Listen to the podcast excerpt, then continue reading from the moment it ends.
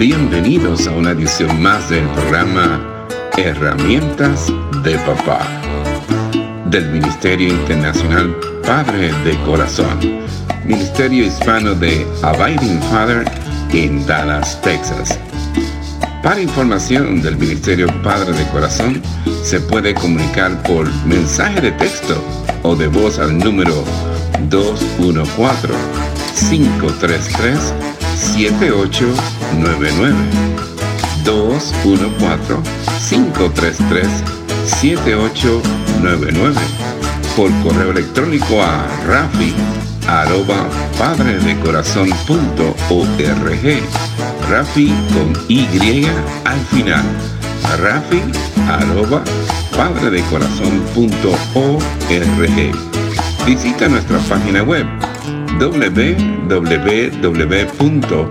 www.padredecorazon.org www.padredecorazon.org Con ustedes, Rafi Gutiérrez, pastor y director del Ministerio Internacional Padre de Corazón.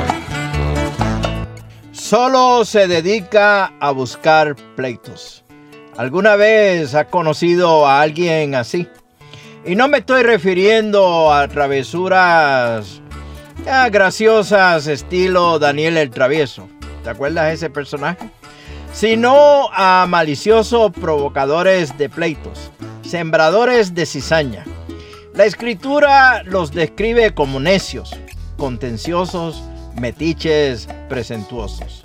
Estas personas derivan placer de provocar dolor a los demás con sus palabras o acciones. Buscan la contienda y se enredan en ella con gozo. Declaran victoria cuando los demás son lastimados. Dios no piensa que sean lindos o bonitos. De hecho, odia ese comportamiento.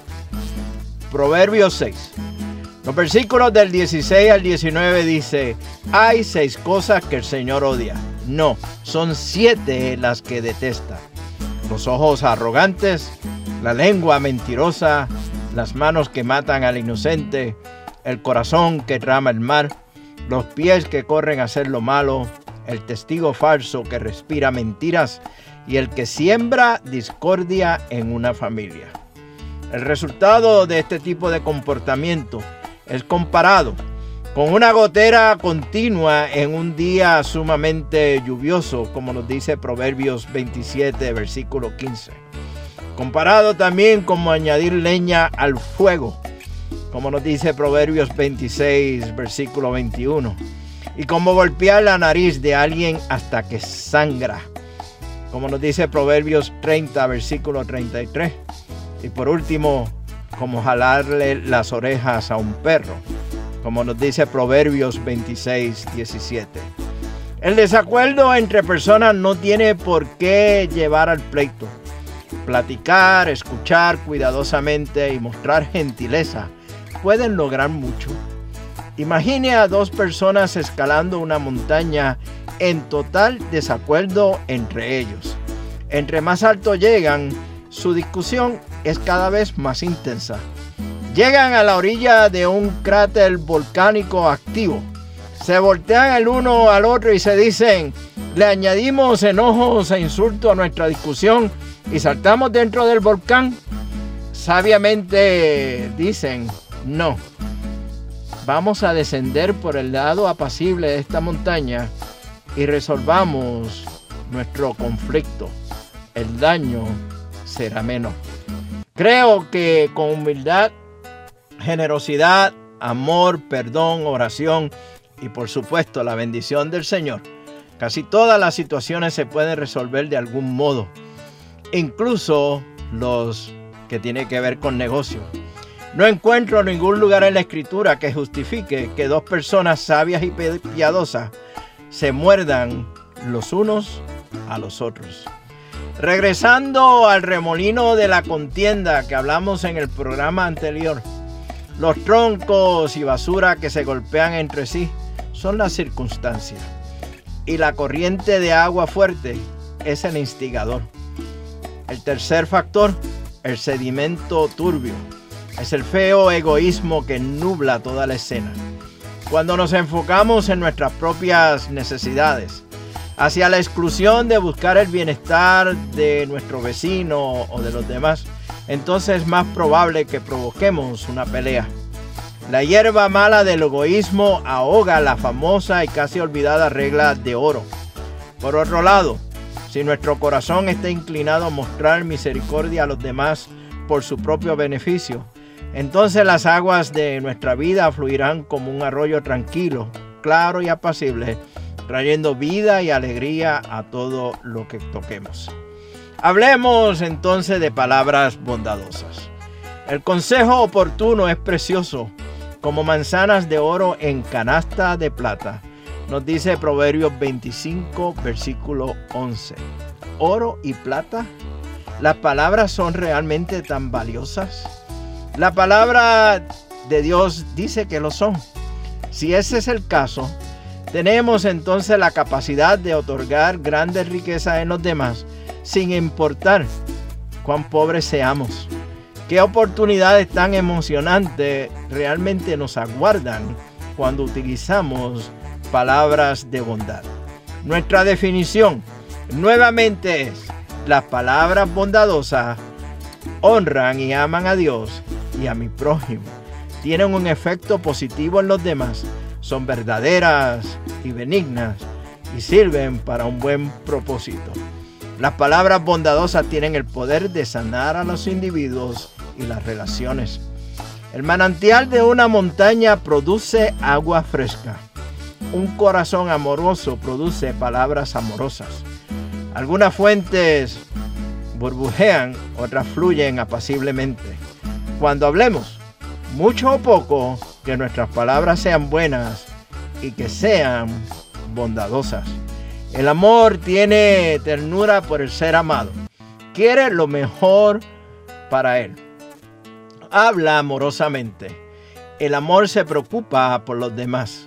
El amor se interesa por los demás y desea servir. El amor ayuda cuando es necesario. Tenemos amor profundo por los que están cerca de nosotros y tenemos un amor tipo amistad con los conocidos.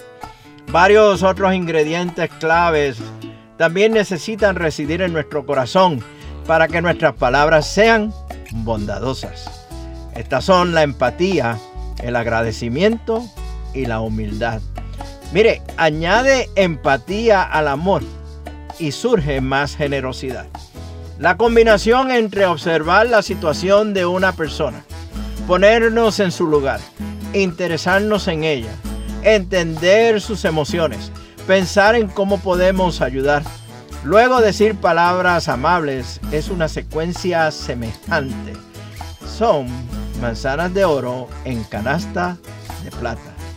Si tenemos la enseñanza de bondad en nuestro corazón, entonces todas nuestras acciones y palabras son teñidas de benignidad. Desde las que dirigimos al empleado que limpia las calles de la ciudad hasta los familiares con los que vivimos. Todos, todos merecen palabras de bondad. El aprecio va de la mano con la humildad. Si somos orgullosos y pensamos que nos merecemos las cosas, no le damos valor a las mismas. Es mi derecho, decimos. Pero si nos damos cuenta de que somos pecadores, de que no tenemos derecho y de que no merecemos cosas buenas, entonces caminamos humildemente delante de Dios y de nuestros semejantes y valoramos lo que sea que recibimos. La humildad también valora a otros de la misma manera en que nos valoramos a nosotros mismos. Y estamos continuando con la serie En peligro de extinción, la bondad. Y comenzamos con la pregunta, ¿debemos de incluir a la bondad como una especie de peligro, una especie en peligro de extinción? Y te invito a que nos escuchen la próxima edición de este su programa Herramientas de Papá del Ministerio Padre de Corazón. Mientras tanto, mire, nos veremos en el barrio con un cafecito a la vez. Que Dios les bendiga abundantemente y que usted sea de bendición para otro. Este ha sido un programa del Ministerio Internacional Padre de Corazón, Ministerio Hispano de Abiding Fathers, con oficinas en Dallas, Texas. Nuestra misión es la de motivar, capacitar y comprometer a los hombres en su rol de padres y líderes en el hogar, según lo ha ordenado Dios, haciendo discípulos del Evangelio de Jesucristo. Somos un ministerio internacional, relacional y generacional. Para información del Ministerio Padre de Corazón, se pueden comunicar por mensaje de texto o voz al número 214-533-7899. 214-533-7899. Por correo electrónico a rafi arroba padre de corazón punto. Rafi con Y al final. Rafi arroba padre de corazón punto. Visita nuestra página web www.padredecorazon.org www.padredecorazon.org Les habló Rafi Gutiérrez, pastor y director del Ministerio Padre de Corazón, y les agradezco grandemente que nos hayan acompañado en esta edición de programa Herramientas de Papá del Ministerio Internacional Padre de Corazón.